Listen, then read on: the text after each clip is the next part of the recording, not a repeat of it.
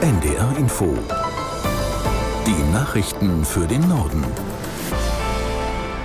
Um 8.30 Uhr mit Claudia Drews. Bundeskanzler Scholz hat seinen Kurzbesuch in Washington begonnen. Zum Auftakt stand ein Abendessen mit Kongressabgeordneten auf dem Programm. Im Laufe des Tages trifft er Präsident Biden im Weißen Haus. Aus der NDR Nachrichtenredaktion Diane Bartani.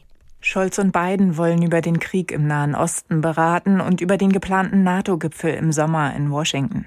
Hauptthema soll aber die Fortsetzung der Militärhilfe für die Ukraine sein.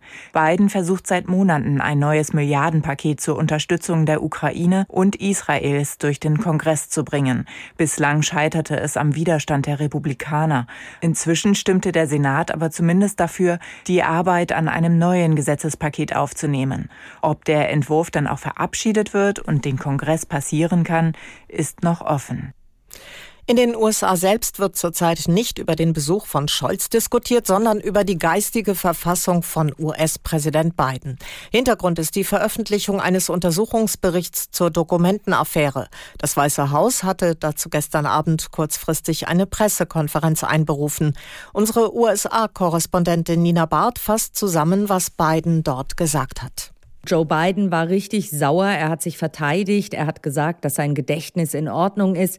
Ich bin Präsident und ich habe dieses Land wieder auf die Beine gebracht, hat Biden gesagt.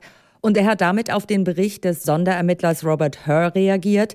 In dem Bericht steht, dass Biden nicht strafrechtlich verfolgt wird, weil er Geheimdokumente in Privaträumen aufbewahrt hat. Das ist das Gute für Biden an dem Bericht. Aber es ist darin auch von einem vernebelten und schlechten Gedächtnis des Präsidenten die Rede. Das Peinliche für Joe Biden ist, dass er genau in dieser Pressekonferenz dann auch noch einen Namen bzw. ein Land verwechselt hat. Er hat vom Präsidenten von Mexiko Al-Sisi gesprochen. Al-Sisi ist aber der Präsident von Ägypten. Russlands Präsident Putin hat einen Einmarsch in Nachbarstaaten wie Polen oder Lettland ausgeschlossen. Sein Land habe kein Interesse daran, sagte Putin im Interview mit einem US-Journalisten. Es widerspreche dem gesunden Menschenverstand, sich auf eine Art globalen Krieg einzulassen, so Putin weiter. Der Kreml-Chef ging auch auf den Krieg gegen die Ukraine ein und bezeichnete eine Niederlage seines Landes als unmöglich. Das Interview hat der bekannte US-Moderator Tucker Carlson geführt. Er ist für die Verbreitung von Verschwörungsmythen bekannt und wurde im vergangenen Jahr vom Fernsehsender Fox News entlassen.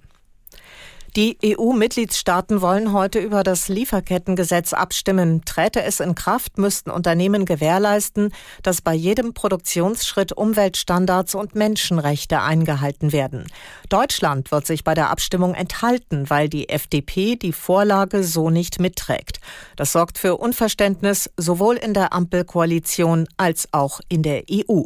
Der stellvertretende Bundesvorsitzende der FDP Vogel begründete auf NDR Info den Widerstand seiner Partei. Das Lieferkettengesetz sorge für noch mehr Bürokratie, die die Unternehmen nicht bewältigen könnten.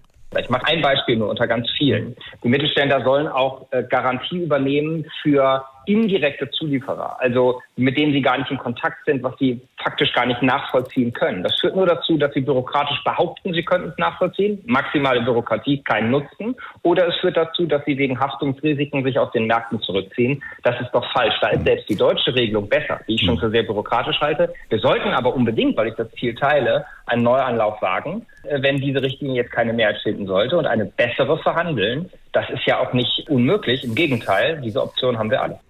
Der stellvertretende Bundesvorsitzende der FDP Vogel auf NDR Info. US-Präsident Biden hält das militärische Vorgehen Israels im Gazakrieg für überzogen. Nötig sei eine Feuerpause in dem Palästinensergebiet, um Hilfslieferungen zu den Zivilisten zu bringen, sagte Biden auf einer Pressekonferenz.